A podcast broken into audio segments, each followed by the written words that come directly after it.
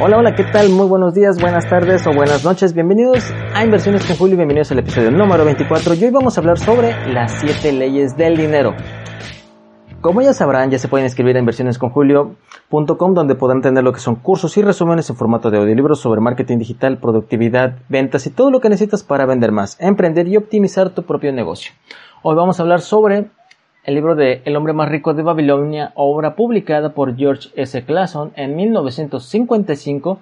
Es un gran clásico de la literatura financiera. En realidad, yo empecé leyendo este libro hace muchos años. Y este libro es sobre riqueza financiera y te inspira muchísimo ahora sí porque se ha adaptado recientemente a la realidad actual de los mercados financieros. El relato original cuenta la historia de Arkad, el hombre más próspero de Babilonia, que ahora es hoy en día Irak, y enclave de los míticos jardines colgantes entre Tigris y el Eufrates, y una tierra mítica por sus riquezas y opulencia. Arcad y los consejos que da para adquirir y mantener la riqueza son un eje del libro que se decidió describir para poder hacer valiosas enseñanzas que resultan más relevantes en el mundo actual. Y estos consejos se resumen en las siete leyes del dinero. La primera ley es páguese a sí mismo. Antes de comenzar a gastar, lo mejor que puede hacer uno mismo es pagarse a sí mismo. Algo que se consigue ahorrando el 10% de los ingresos mensuales. Y me preguntarás o me dirás, pero ¿por qué si mi sueldo es íntegro y es para mí? En realidad no es así, porque ese sueldo que ya tenemos ya está, ya está destinado prácticamente a diferentes gastos que tienes, gastos fijos, gastos ahora sí que tengas que en otras cosas que vayas comprando, los alimentos y todo lo demás, si no está presupuestado, todo ese dinero ya es para ellos, no es para ti. Así que tienes que separar ese 10% de ingresos mensuales. Por supuesto, seguir esta ley requiere disciplina, pero lo bueno es que cuando se convierte en un hábito no se extraña el dinero que se está ahorrando. Además, el señor George dice que pronto se sentirá orgulloso de ese 10% ahorrado y apenas recordará en qué gastó ese otro 90%. Es algo muy normal de que ese 90% no nos acordamos en qué lo gastamos, pero lo que nos va a dar muchas satisfacciones es que tenemos ese 10% ahorrado. Ahora bien, vamos con la segunda ley. Establezca presupuestos para controlar sus gastos. Algo que siempre es posible pensar es lo siguiente. Apenas puedo mantenerme con lo que gano ahora. ¿Cómo es posible que logre ahorrar el 10% de mi salario? La respuesta empieza en, admitir que los seres humanos quieren más cosas que el dinero que nos puede comprar. O, o es lo mismo que las necesidades son siempre ilimitadas pero los recursos escasos. Una vez asumida esta realidad, lo mejor es establecer un presupuesto de los gastos que de verdad son necesarios para hacer cada mes. Y según el señor George, hay un fenómeno interesante encerrado en este principio, que si se controla cada peso o dólar gastado, al final pasarán dos cosas. El primero es que se recortarán los pequeños gastos, como comprar un refresco o un bocadillo, ya que resulta demasiado complicado escribirlos en el diario. Además, será posible ver cuánto cuesta al mes tomar un café diario o comprar un periódico diario, por ejemplo. Y el segundo es, el presupuesto actúa como un protector ante la tentación de gastar dinero en cosas de escasa prioridad. La tercera ley habla que ponga su dinero a trabajar por usted. La idea de esta ley está basada en el interés compuesto o en el hecho de que el retorno sobre el dinero haga ganar aún más dinero.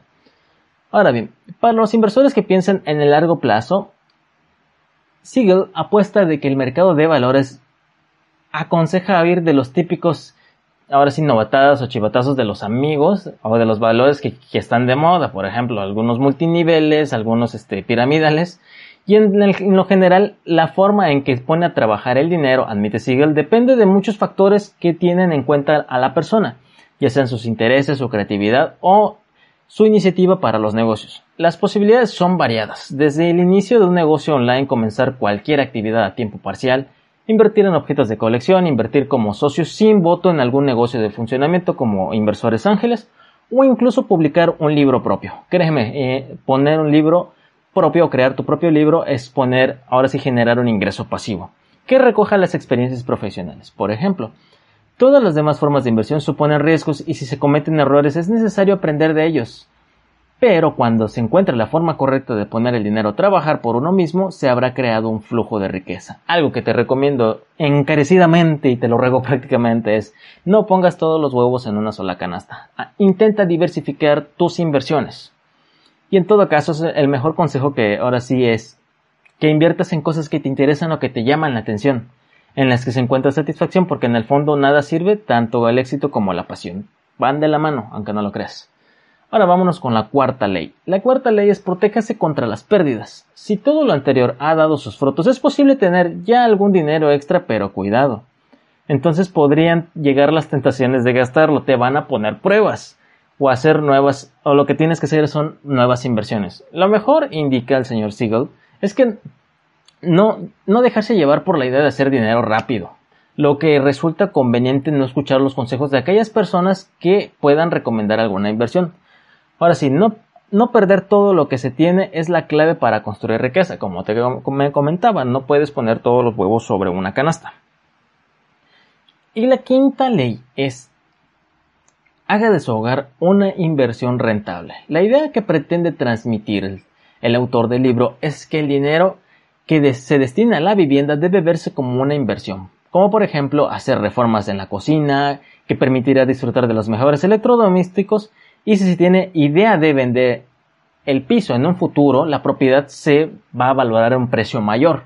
Además, si hay intenciones de vender el piso o si se tiene una hipoteca, se pueden hacer amortizaciones extras desde el principio. Por ejemplo, si se pagan 100 dólares extras al principio de cada mes, el retorno de esta inversión será mayor, pues no se pagan intereses todo el tiempo por la misma cantidad de dinero.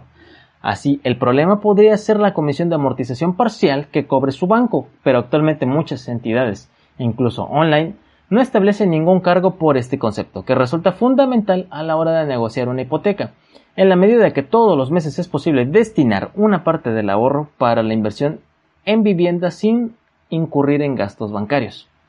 Vámonos con la sexta ley, que es planee su jubilación. Según explica el autor, Ahorrar dinero para la jubilación es una decisión inteligente desde dos puntos de vista.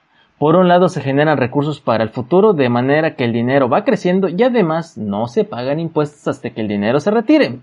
En el caso de Latinoamérica, es necesario poner un ahorro a la cuenta de jubilación, ya sea a la Afore, perdón, o en, en, cuentas bancarias donde se invierta y te vaya generando un interés, y si son intereses compuestos, mucho mejor. Ahora vámonos con la última, que es la séptima ley del dinero, que es incremente su potencial de ganancias. La última ley del dinero tiene que ver con las enormes posibilidades que genera la inversión en capital humano. El mejor, activo que tienen las empresas es el conocimiento y las capacidades de los empleados. Por lo tanto, quien desee ganar dinero debe incrementar sus conocimientos y habilidades. Especialízate en algo. Los resultados de una encuesta informal entre profesionales, explica el autor, arrojaron la sorprendente conclusión de que menos de un 5% de los encuestados invirtió más de 100 dólares en cursos de capacitación. Es un dato muy, muy importante, ya que la mayoría gastó mucho más dinero en la parte externa de su cabeza, como por ejemplo cortes de cabello, refrescos, sodas, este, chucherías, todo lo demás, que lo invirtió ahora sí en la parte interna. Es una gran diferencia que debes de tomar en cuenta que hoy en día si tú inviertes en conocimiento te va a dar un mayor peso al momento de que tú te presentes o te vendan o te contraten. O sea, que te vendas en el sentido de que te contrates o que persuadas a otra persona para vender tus servicios porque vas a tener mucho más conocimiento. Por eso te digo, inscríbete en Inversiones con Julio. Hay un curso gratuito de marketing de afiliados que eso también te puede ayudar a generar ingresos.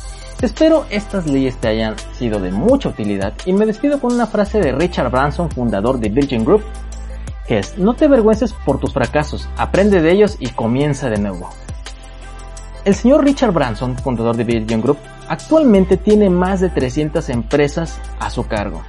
Y este es el podcast de inversiones con Julio. Si te gustó este contenido no olvides seguirme en redes sociales, en Facebook y en Instagram como Inversiones con Julio. Les agradezco infinitamente de corazón sus comentarios y sus 5 estrellas en iTunes, sus me gusta en Evox, y en Anchor, donde estaremos subiendo contenido los lunes, miércoles y viernes. Y recuerden, ustedes me motivan a seguir adelante ya que sin ustedes no existiría este programa.